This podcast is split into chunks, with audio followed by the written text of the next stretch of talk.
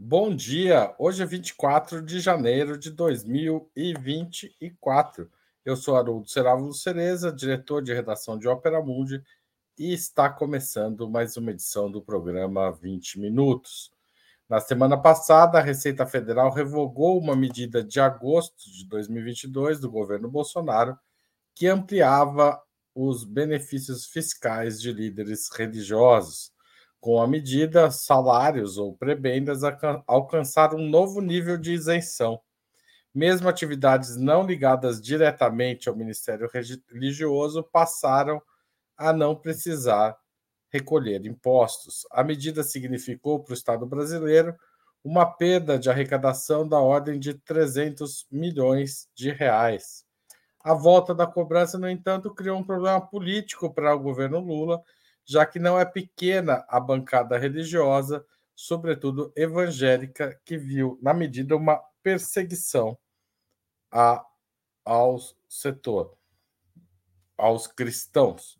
A isenção de impostos a igrejas está prevista na Constituição de 88, mas ela vem se ampliando nos últimos anos a partir de medidas e interpretações que nascem, sobretudo, da pressão política para explicar o que está acontecendo no Brasil nesses últimos 35 anos, nesse campo das igrejas e dos religiosos, Opera Mundi recebe hoje o mestre doutor em Direito pela PUC de São Paulo, Arthur Scatolini Menten, procurador-chefe da Procuradoria Fiscal do município de Santo André, André, é, Arthur, André, Santo André, Arthur, é especialista em finanças públicas. Não perca, nós começamos logo depois da vinheta.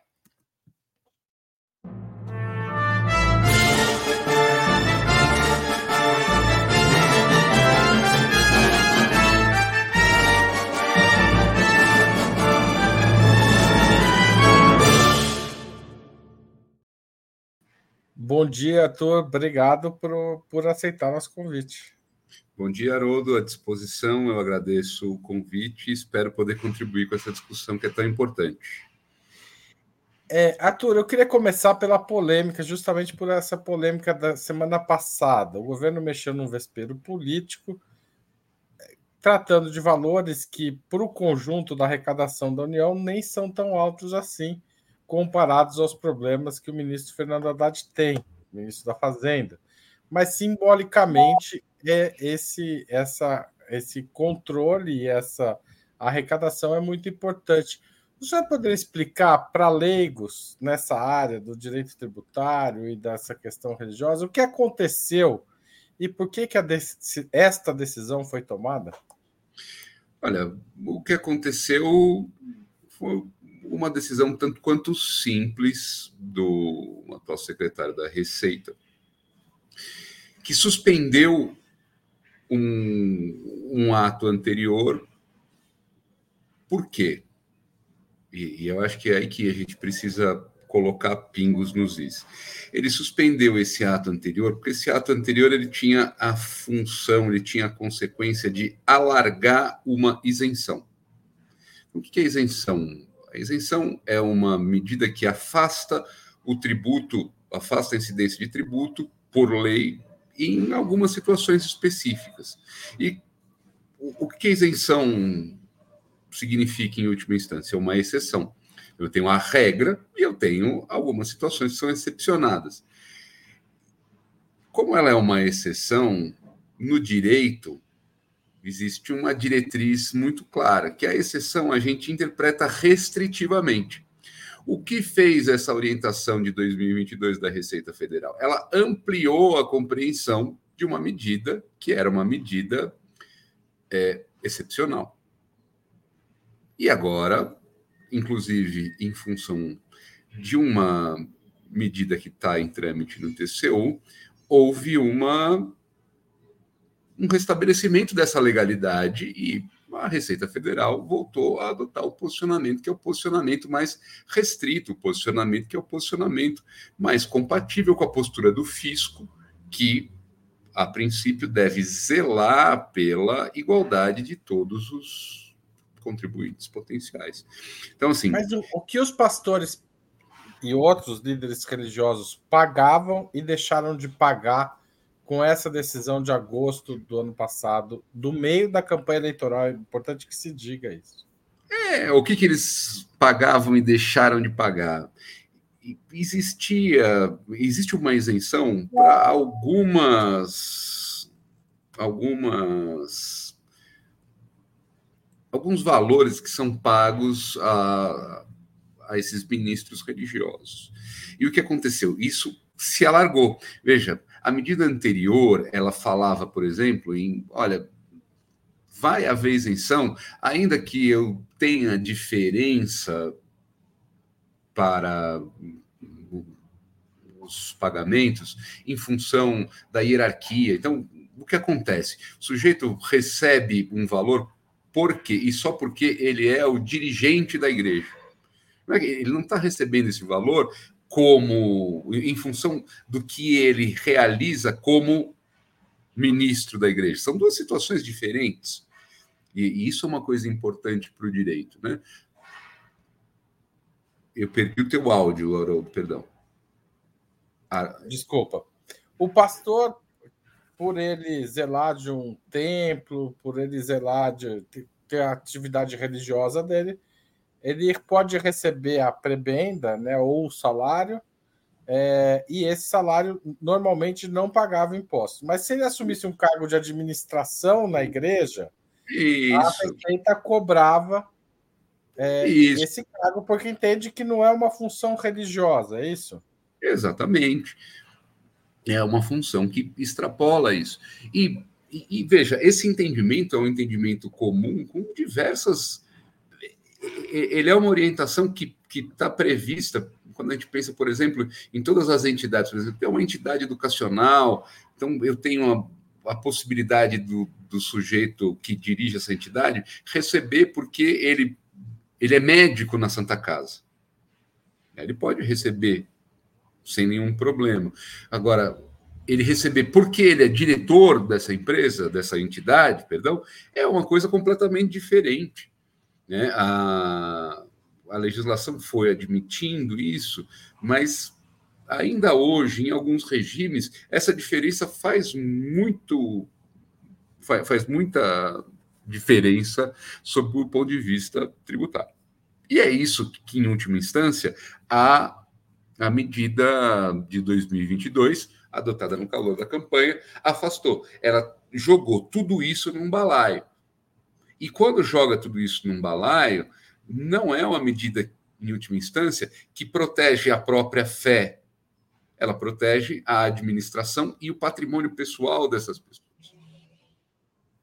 Por exemplo, um, vamos supor que uma igreja de uma denominação religiosa qualquer tem entre seus administradores um funcionário que professe outra religião mas ela pode acabar enquadrando esse funcionário dentro da, da, da isenção, é isso? Inclusive, isso, nesse grau de largura, isso poderia acontecer. Acho pouco provável que isso aconteça materialmente, mas se você olhar para a situação do, das pessoas que recebem, não é impossível que eu tenha exatamente essa situação. E por uma questão de igualdade, alguém que absolutamente não professa religião pode ter o seu a sua remuneração tratada como se fosse uma remuneração efetivamente religiosa quando ela não é.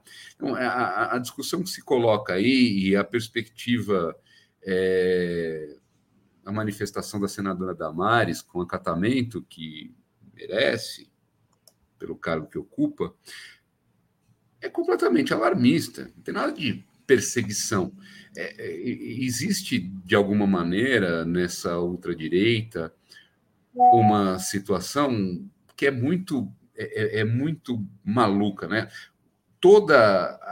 Por mais grave que seja a agressão que ele pratica, ele relativiza tudo. E, e o mínimo que se estabelece de legalidade, ele toma como um grande ataque. Isso que aconteceu neste caso concreto, e vejam, o Robinson Barreirinhas, o atual secretário da Receita, é advogado, é uma pessoa que tem um compromisso de vida, é advogado de carreira pública, é, é um, um, sujeito que tem compromisso de vida com a legalidade. Então, ele restabelecer a legalidade não é nada mais do que o que se espera de um agente público na função que ele tem. E tratar uma medida como essa como perseguição significa, na melhor das hipóteses, não ter boa fé para dialogar com quem está tomando a decisão. E isso a gente não pode admitir, sob qualquer ponto de vista, no, numa uma lógica de, de Estado democrático de direito. Né? Os fundamentos das decisões, a lógica que preside a tomada da decisão precisa estar claro. E está claro. Arthur, a, o, a população brasileira é muito crítica. Aliás, comentamos isso recentemente no programa Outubro, em, é, há, há vantagens que alguns grupos no Estado recebem. Né? Enfim, hoje em dia é muito. Se a gente falar sobre os auxílios que os juízes recebem, os, eventualmente os procuradores da República, enfim, alguns setores da, da sociedade são muito criticados por, por benefícios que têm, mas quando chega no assunto religioso, parece haver um certo tabu, né? Que permite o, é, que nessa discussão se fale em perseguição, por exemplo. Como lidar com essa, essa dualidade, é, pensando quem está na máquina pública e que tem que cuidar, como você disse, pela igualdade da, da, das pessoas que vivem em sociedade, né? Pois é, eu acho que a, a salvação para resolver isso é uma coisa que é, a princípio, simples, mas é muito difícil de implantar na realidade, que é critério. A gente precisa ter critérios simples e, tanto quanto possíveis, universais. À medida que a gente tem critérios simples e universais, essas coisas vão ficando um tanto quanto claras. Então, por que é que não se admite que a que a remuneração, que, a, que essa isenção seja interpretada de maneira extensiva. Porque nenhuma isenção pode ter, ser interpretada de maneira extensiva. Então, eu tenho um critério, o critério é claro. A Damares pode não conhecer o critério, mas ele está lá.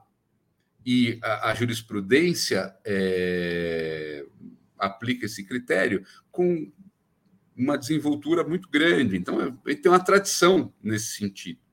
E aí a gente vai construindo, a gente vai sedimentando uma posição de maneira que esse discurso da perseguição ele cai quando a gente joga uma vela de luz sobre ele. Não precisa de nada além de uma vela, não precisa nem de uma lanterna. Né? Esse discurso é absolutamente falacioso.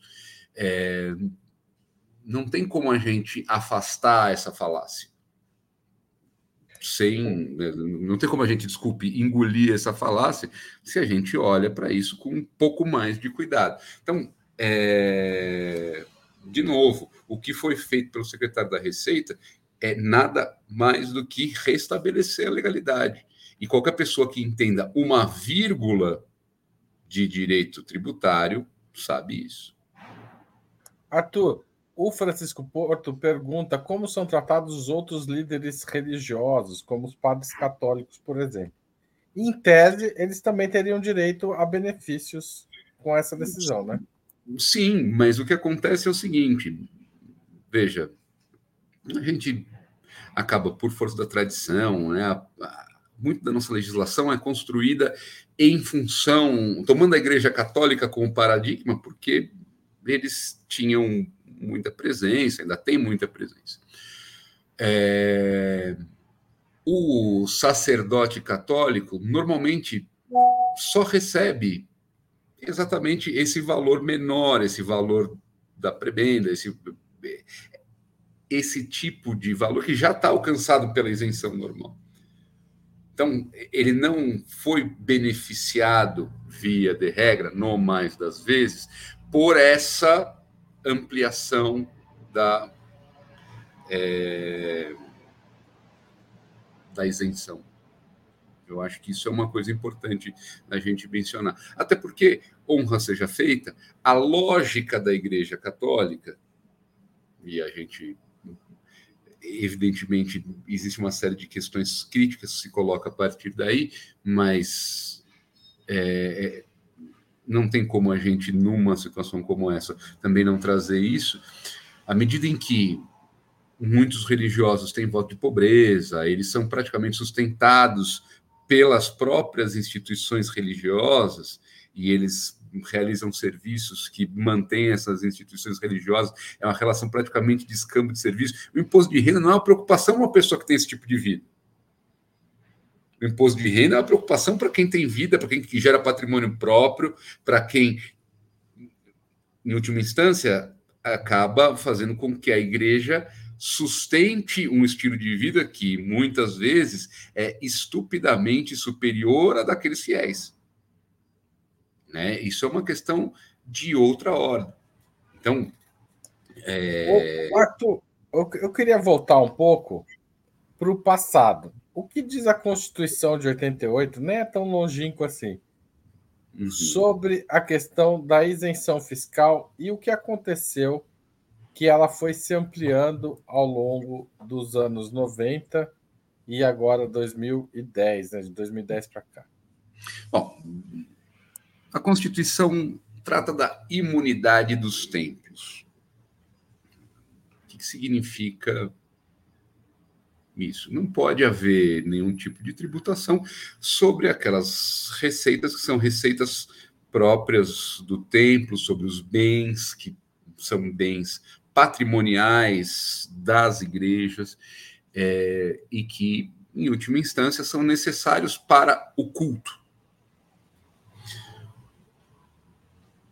A Constituição, ao fazer esse tipo de determinação, estabelecer isso que a gente chama de uma limitação ao poder de tributar, ela o faz em função de um valor. Ela considera que a religião é algo, o exercício da religiosidade é algo importante para o desenvolvimento da pessoa humana. Ela reconhece esse papel da religião. E é interessante a gente observar o seguinte: ela reconhece esse papel para a religião, para os partidos políticos, para as entidades de educação, para as entidades de assistência social. É um conjunto de organizações que o Estado reconhece como como entidades que merecem uma proteção. Né? A partir daí, o que, que acaba acontecendo? A gente tem, no que diz respeito às igrejas, a ampliação de algumas hipóteses, algumas situações, e aí, de novo, né, a gente sempre trabalha com a, a Igreja Católica como referência. Então, se proibia impostos sobre o patrimônio das igrejas. Então, não pagava IPTU aquela igreja que estava construída em terreno adquirido pela própria igreja. Certo? Então, para afastar a incidência do IPTU, que eu estou pensando num imposto para facilitar o exemplo, eu precisava que esta igreja adquirisse um imóvel. Só que a gente começa a ter uma série de problemas a partir daí. Por quê? Vezes você tem igrejas, denominações que não conseguem fazer aquisição do imóvel. Tem algumas denominações em que é, a igreja funciona, em última instância, na casa do líder religioso. Então tem uma confusão entre o que é patrimônio da instituição religiosa e o que é patrimônio do líder religioso. Isso eu tenho informações não muito claras a respeito disso, mas eu tenho notícia de que isso é muito comum, por exemplo, nas religiões afro-brasileiras. Né? É, os, os espaços de culto são os lugares onde vivem os pais de santos, as mães de santos, é a casa das pessoas.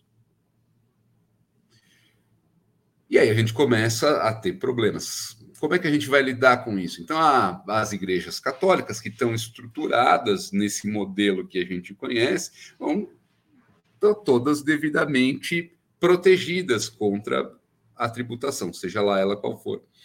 Aí você pega igrejas de outras denominações menores, elas ficam desprotegidas. E aí o que acaba tendo alguns movimentos que são movimentos de como é que eu posso dizer, de ajustar a norma. Então, se admite a proteção do templo mesmo quando ele é locado.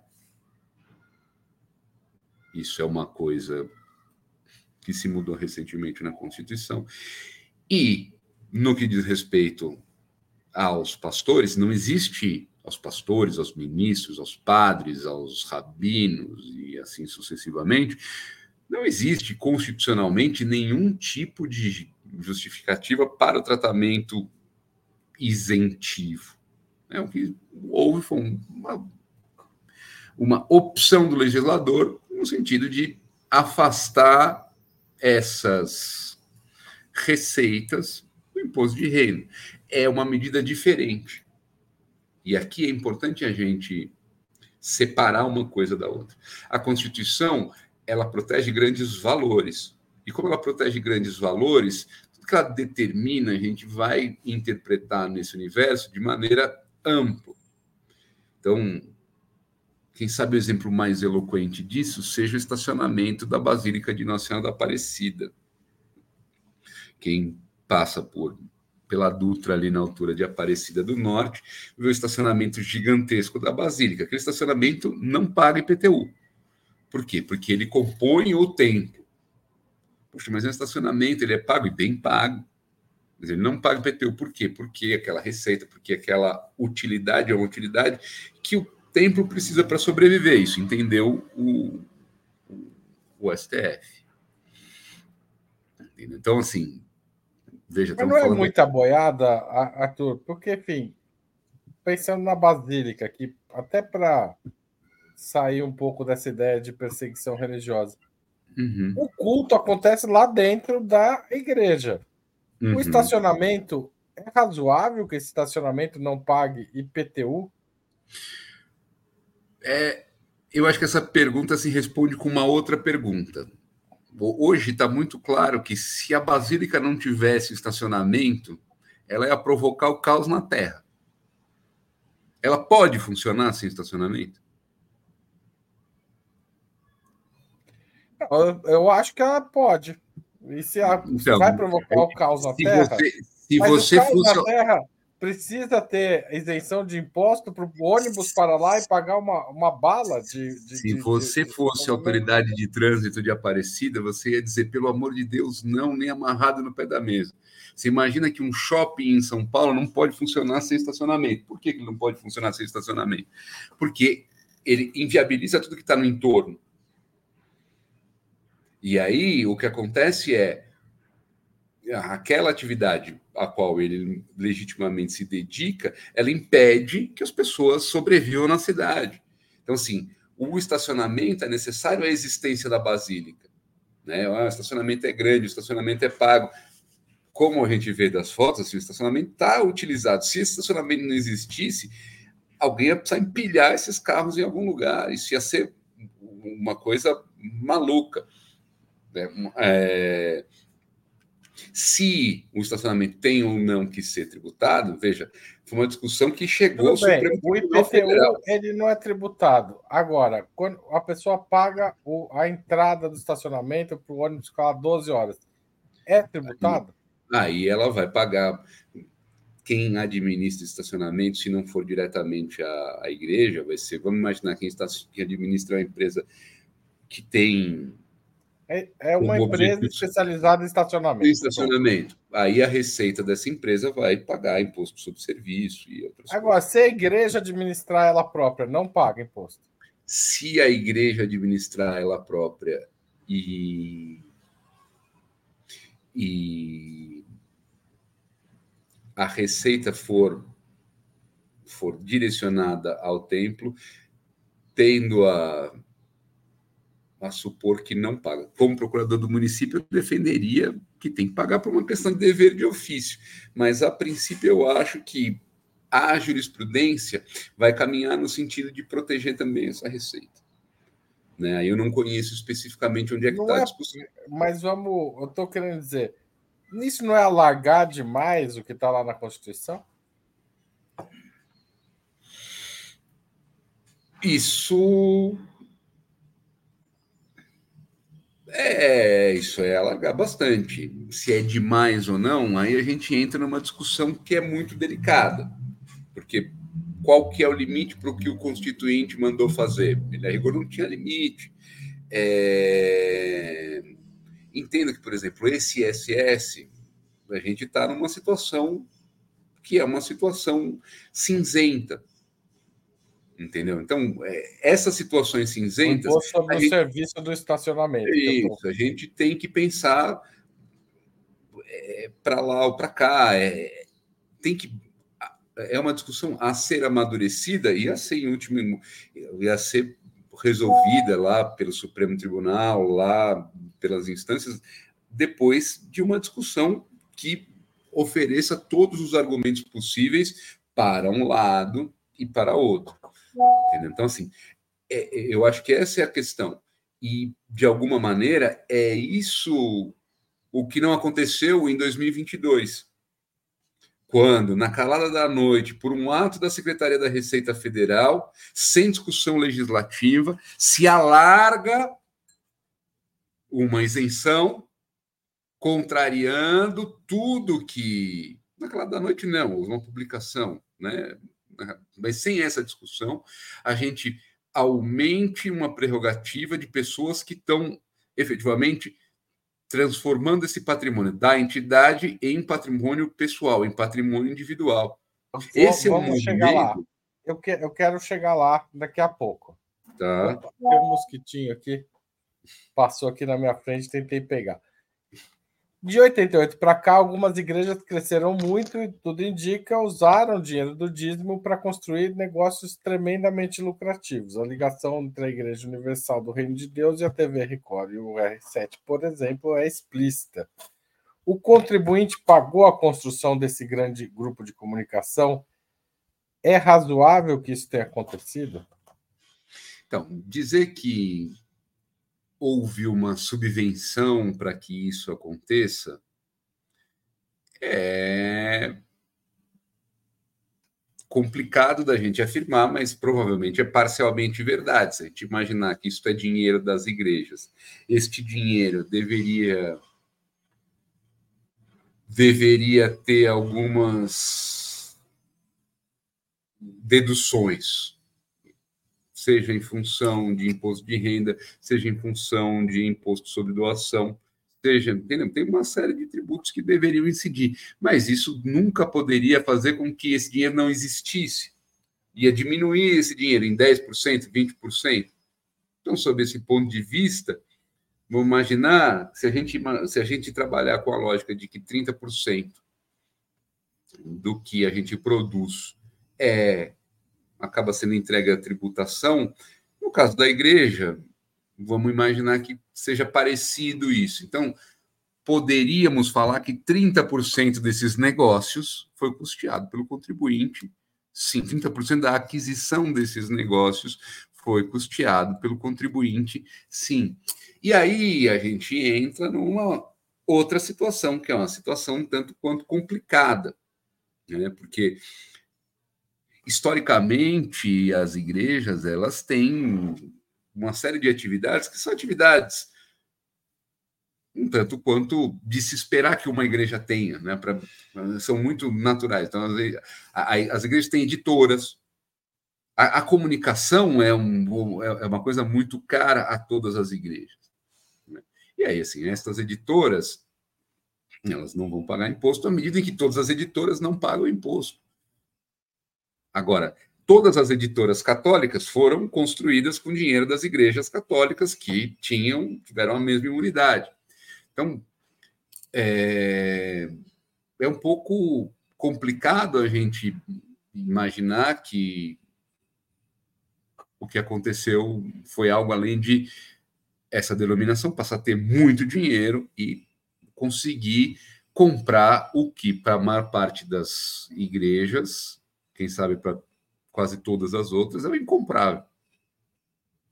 E aí, isso é uma outra questão.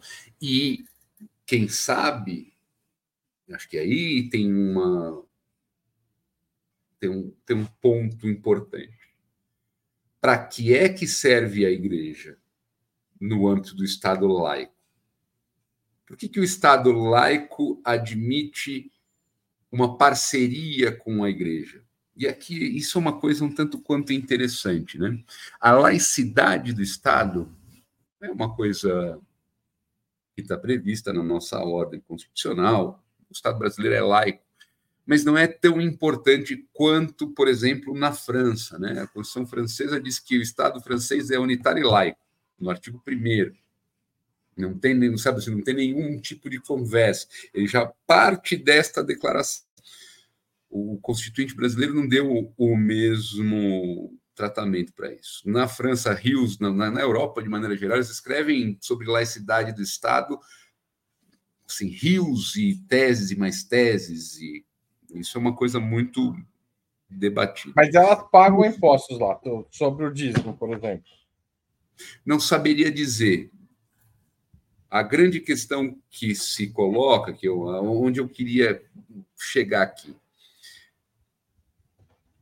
num Estado laico, a gente vai, vai ter uma, uma parceria com a igreja, com as igrejas, com as denominações religiosas, porque essas denominações religiosas são capazes, avalia o constituinte, de contribuir com o desenvolvimento de um cidadão mais parecido com aquele que pode ajudar o Estado a crescer. Então, é, a igreja é um espaço onde as pessoas vão aprender a ter solidariedade, a ter é, enxergar de maneira plural as coisas.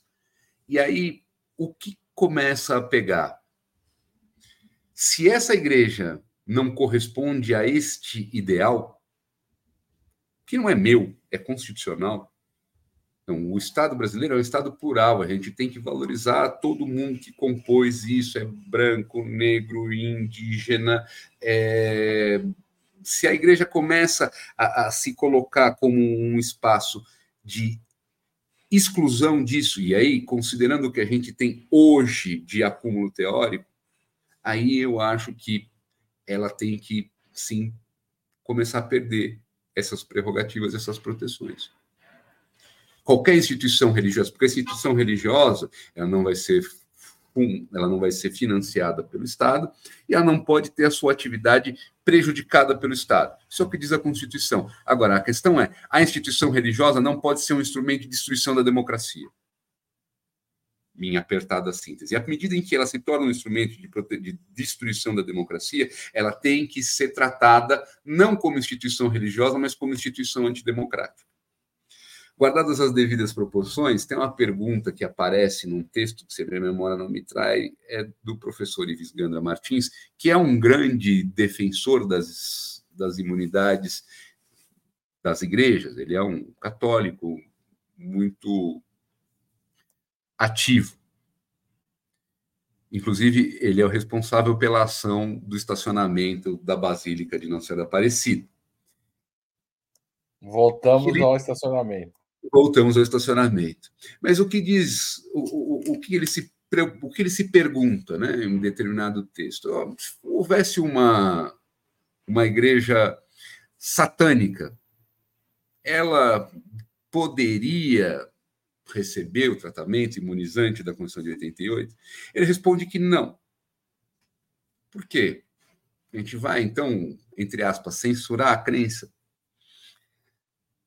A resposta que ele dá é uma resposta interessante. Ele fala assim, a Constituição é uma Constituição promulgada sob a proteção de Deus. Existem vários valores que são valores incompatíveis com o satanismo que estão dispersos pela Constituição. O satanista vai ser um sujeito individualista, ele não vai ser um camarada que vai querer uma sociedade livre, justa e solidária.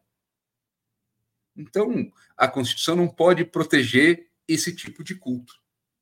Da mesma maneira, se eu tenho um sujeito que se diz cristão e defende a escravidão, esse sujeito não pode ter proteção constitucional.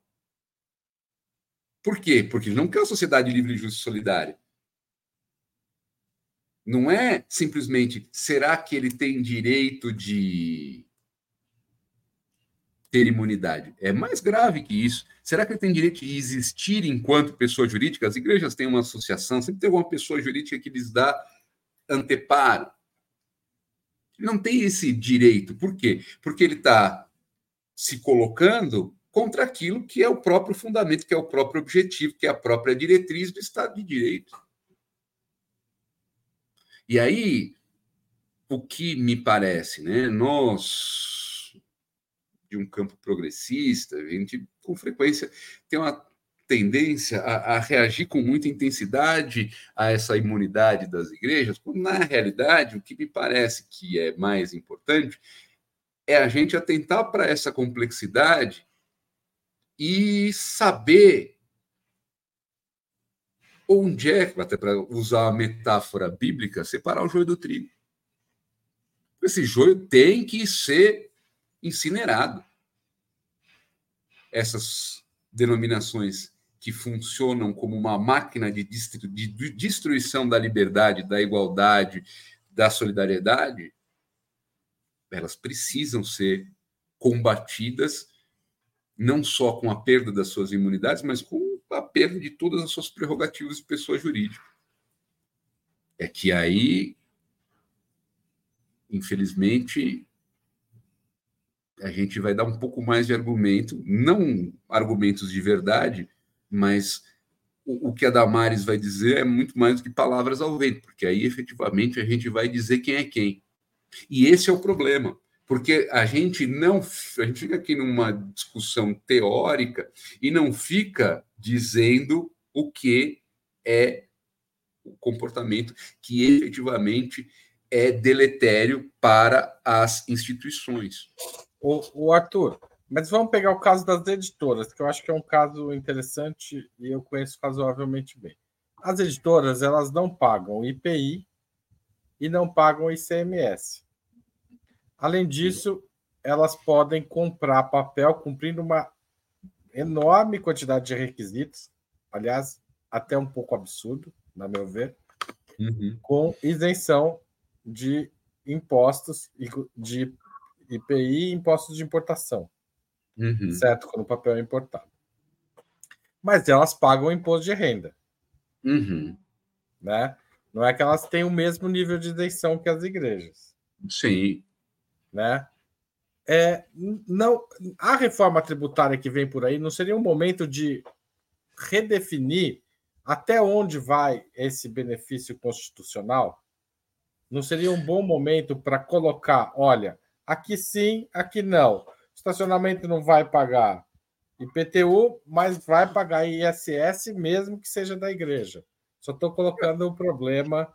Sim, eu acho que aí essa discussão política e eu acho que aí a gente tem um, um, um problema, uma questão de, de orientação. No Brasil, a gente tem a tendência a querer legislar a respeito de tudo, querer que a lei resolva as coisas. E me parece que isso é um risco, um risco bastante grande, porque por mais que a gente queira dizer, legislar, estabelecer critérios, a gente foge na tua proposta de uma das grandes diretrizes da reforma tributária, que é simplificar. Quando a gente começa a dizer, olha, aqui sim, aqui não, na própria lei, a gente acaba bagunçando um pouco esse coreto e a gente dá ensejo a uma série de outras é, discussões, porque tem um sujeito que vai querer se equiparar, tem alguém que vai querer dizer que, olha, meu caso é mais parecido com de quem não paga do que, do, do que quem paga. E aí a gente, a, a gente acaba construindo problemas muito sérios. Hoje, essa, essa imunidade que a gente tem hoje, ela não é excepcional, mas ela é boa. E ela tem uma fortuna de jurisprudência, uma fortuna de pensamento. Se a gente muda isso, a gente tem que começar uma série de coisas do zero. Então, tenho um pouco de, de receio dessa ideia de que eu vou estabelecer uma norma que pode salvar. Meu, eu tenho dúvida se a norma salva. E se numa coisa como a reforma tributária valeria a pena a gente abrir uma discussão dessa, que, como a gente mesmo apontou no início, é um vespeiro e poderia comprometer a própria existência na reforma tributária. Então, acho que vale a gente se concentrar nessas estruturas de separar o que é o que. Nessa organização da gente dizer, olha, quem é que sob a justificativa de fazer religião está promovendo a destruição do Estado Democrático de Direito? Quais igrejas? E aqui eu estou pensando alto. Existe alguma igreja que participou dos atos golpistas de 8 de janeiro do ano passado? Eu não sei se existe igreja, mas o fundamento jurídico do golpe é do Ives Gandra, que você mencionou. É, então, passa por aí. É... Agora, o Ives Gandra não vive da igreja. Né? Honra seja feita, ele vive muito bem dos clientes dele. É... A questão é, qual igreja produziu isso? E eu acho que isso é uma, uma questão muito importante. Até dentro das organizações maiores, para separar o que são esses pastores midiáticos do que é aquele pastor que está lá na comunidade amassando barro. Né? Eu acho que a gente tem que construir. Para fazer isso, tem que aumentar a fiscalização, Arthur? Eu acho que isso é uma, isso é uma grande coisa. E essa fiscalização, e aqui a gente tem um problema, ela é em larga medida é, uma fiscalização municipal. Até porque a gente aqui está falando, até agora, de pessoas que, em alguma medida, efetivamente têm vida religiosa envolvida na história. Eu tive como procurador envolvimento com um caso que, para mim, era muito claro que o que aconteceu foi que um grupo de amigos falou assim: fundemos uma igreja e cada um coloca a sua casa em doação na igreja. Eles fizeram a igreja dos amigos dos amigos e colocaram seus imóveis lá. Gente foi tentar cobrar o IPTU e não conseguimos. Foi reconhecido judicialmente a imunidade. Agora, onde é que está o problema? Alguém precisa ir lá e falar assim: olha, eu quero saber como é que funciona, onde é que tem culto, etc, etc, etc, etc. Por quê? Senão, o que vai acontecer? A gente vai começar a fazer encontros de amigos, cada um assim, a igreja dos amigos do Haroldo. Igreja dos Amigos do Arthur. E ninguém mais paga imposto sobre uma série de coisas. Evidente que isso é deletério, evidente que isso é ruim. Mas, por exemplo, as igrejas declaram com alguma regularidade quanto elas recebem de dízimo? Isso não podia ser é, informado mais regularmente? Porque eu estou pensando numa outra dimensão, que é a, as igrejas muitas vezes são apontadas como um espaço, inclusive de lavagem de dinheiro, certo? Uhum. Os dízimos como porta de entrada de lavagem de dinheiro.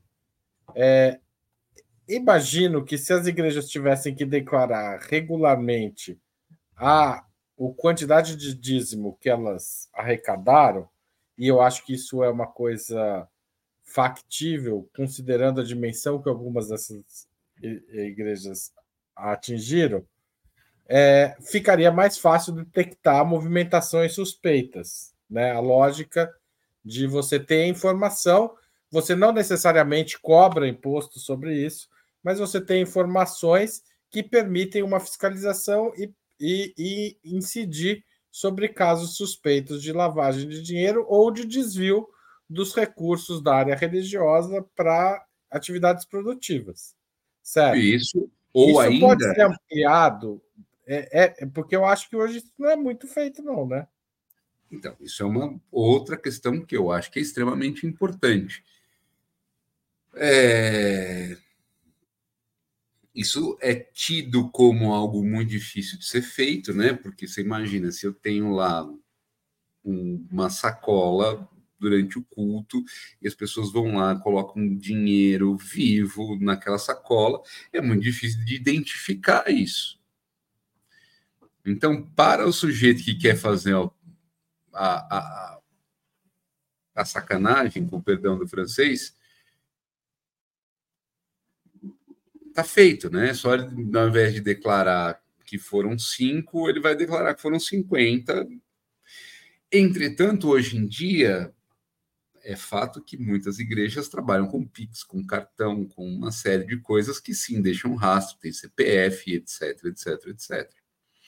O que eu acho que poderia ser construído é exatamente um mecanismo que fomentasse esse tipo de registro, desse conta desse tipo de, de registro para que pelo menos tornasse mais dificultosa essa operação de quem quer fazer, por exemplo, lavagem de dinheiro ou desvio dessas atividades, ou desvio desse dinheiro que é da igreja para atividade econômica, ou ainda o desvio disso, seja para ministros, seja para outras pessoas que estão envolvidas na organização do culto e que se apropriam disso pessoalmente.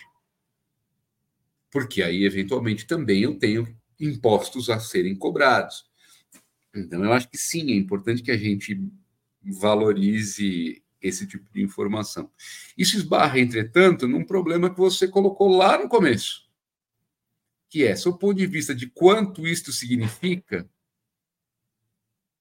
não é justificativo suficiente para a gente mobilizar o que precisaria ser mobilizado.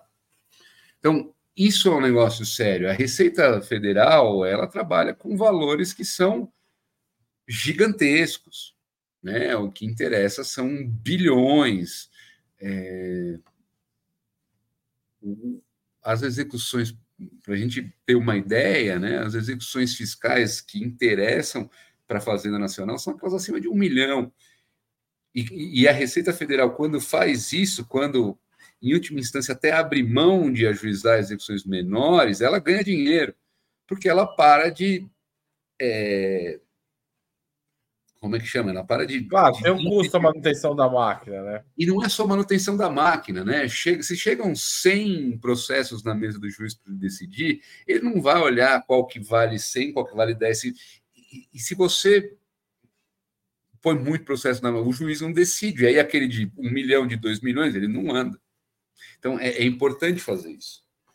Então, eu tenho dúvida, ainda que a ideia é uma ideia muito alvissária e muito interessante, a gente controlar esse tipo de desvio, se objetivamente é o lugar da onde a gente vai conseguir, onde a gente tem que investir as nossas as nossas fichas. Acho que as nossas fichas ficam mais bem investidas nessa perspectiva, que é uma perspectiva de fiscalização, para afastar sejam essas igrejas dos amigos, que são inequivocamente fraudulentas, que não têm nenhum tipo de atividade religiosa, seja é,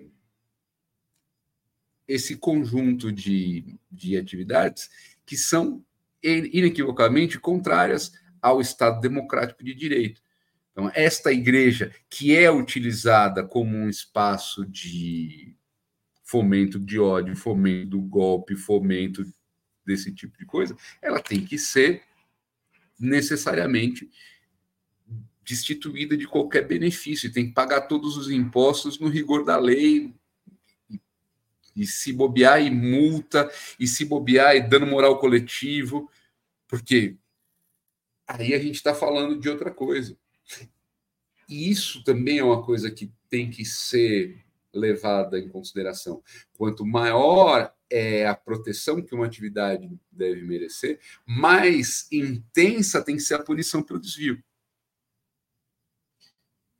Porque se eu reconheço essa atividade como uma atividade que é uma atividade extremamente importante que, portanto, chega a, a ser dispensado do pagamento de tributo, é porque o sujeito que for fazer desvio com isso, ele tem que ser punido exemplarmente. Não é a mesma punição. Não é. Não, ele não. Ele, pelo mesmo motivo, ele não pode ser tratado igual a qualquer outro sujeito que pare de pagar o seu imposto. Eu acho que essa questão é a mais importante.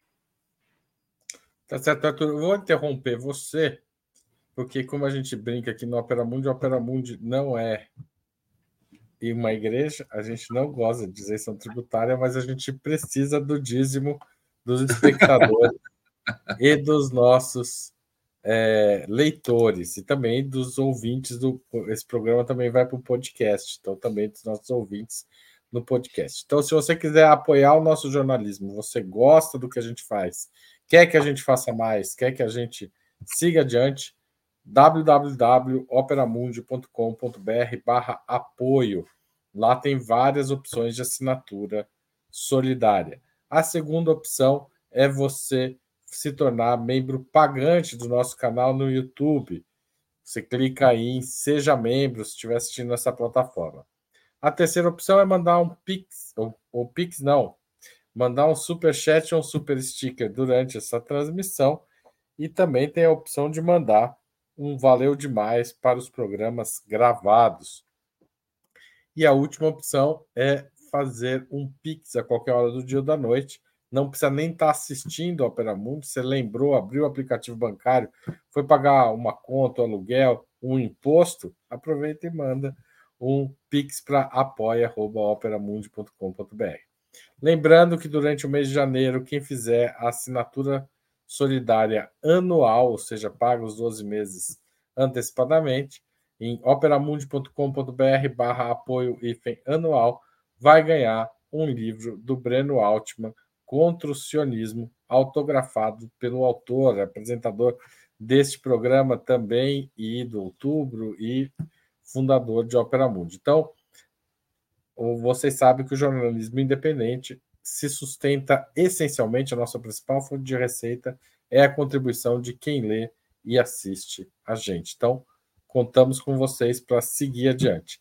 Arthur, a gente está chegando ao fim do programa a gente, é, mas a gente sempre pergunta aos nossos, é, aos nossos convidados, é, a gente pede sugestões de livro, filme e série, e ou série.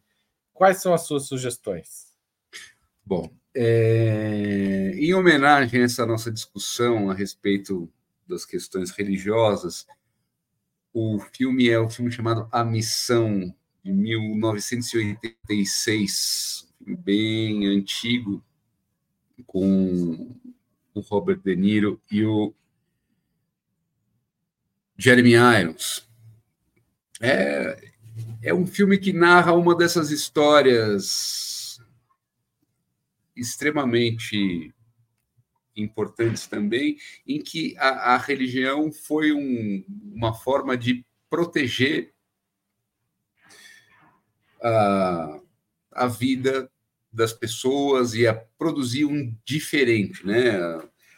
É um, é um filme que se passa no, no tempo da colonização e o que esses padres produziram com os guaranis, ainda que seja sob diversos aspectos, olhando hoje algo aculturante, contra a cultura deles e eurocêntrico, era algo é, que partia de um respeito a essas pessoas como pessoas.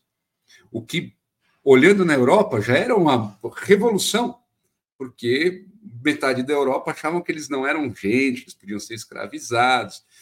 E tem uma questão econômica interessante, que é eles não participavam do plantation.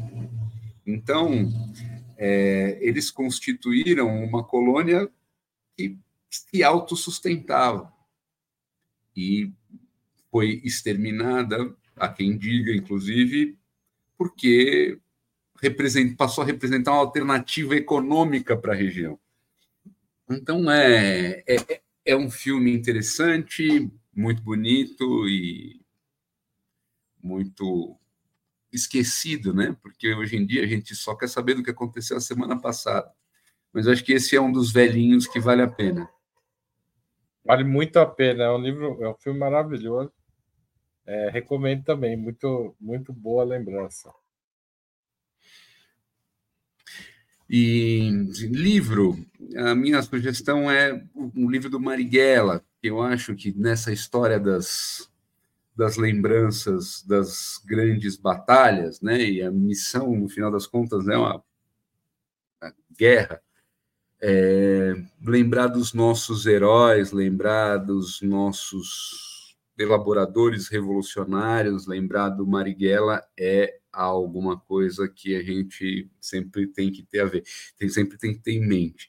E assim, também passou pela minha cabeça né, o envolvimento de parte da igreja com o Marighella. Eu confesso, quando, quando vocês me pediram a indicação de livro, a primeira coisa que me veio à cabeça foi o Brasil Nunca Mais, que é um, um livro que é produzido contra a tortura por três grupos religiosos, né? pela Cúria de São Paulo, pela Congregação Israelita Paulista e pela Igreja Anglicana.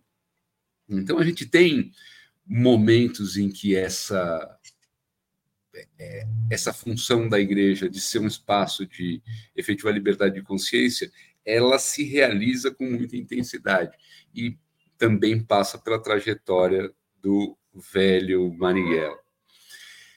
E finalmente eu também lembrei de uma série que é toda a luz que não podemos ver, que é uma essa é simplesmente uma série bonita. É uma história bem do ponto de vista da construção bem hollywoodiana, de um soldado alemão que não queria ser soldado, mas que, enfim, foi parar na guerra, porque não tinha outra alternativa, e de uma moça cega francesa na cidade ocupada, e e como eles se encontram. É uma, uma história, é uma história divertida. Vale muito, muito, muito a pena esses momentos de diversão. É um filme, é uma série cuidada. Então, por isso a, a recomendação. E como vocês puderam ver ali, também tem o livro. Quem quiser pode ler o livro em vez de assistir a série, se preferir. É verdade. Tá certo? Porque ali era a capa do livro, não era a, a, o cartaz da série. Né? Então, é, toda Sim. a luz que não podemos ver é, um, é publicado aqui, dá, dá para ver pela intrínseca. Né? Bom, Arthur, eu queria te agradecer muito pelos esclarecimentos e por essa conversa. Eu tenho certeza que o nosso público gostou também. Obrigado e volto sempre. Eu que agradeço pela, pela, pelo convite e estou à disposição. Valeu. Tchau, tchau. Tchau, tchau.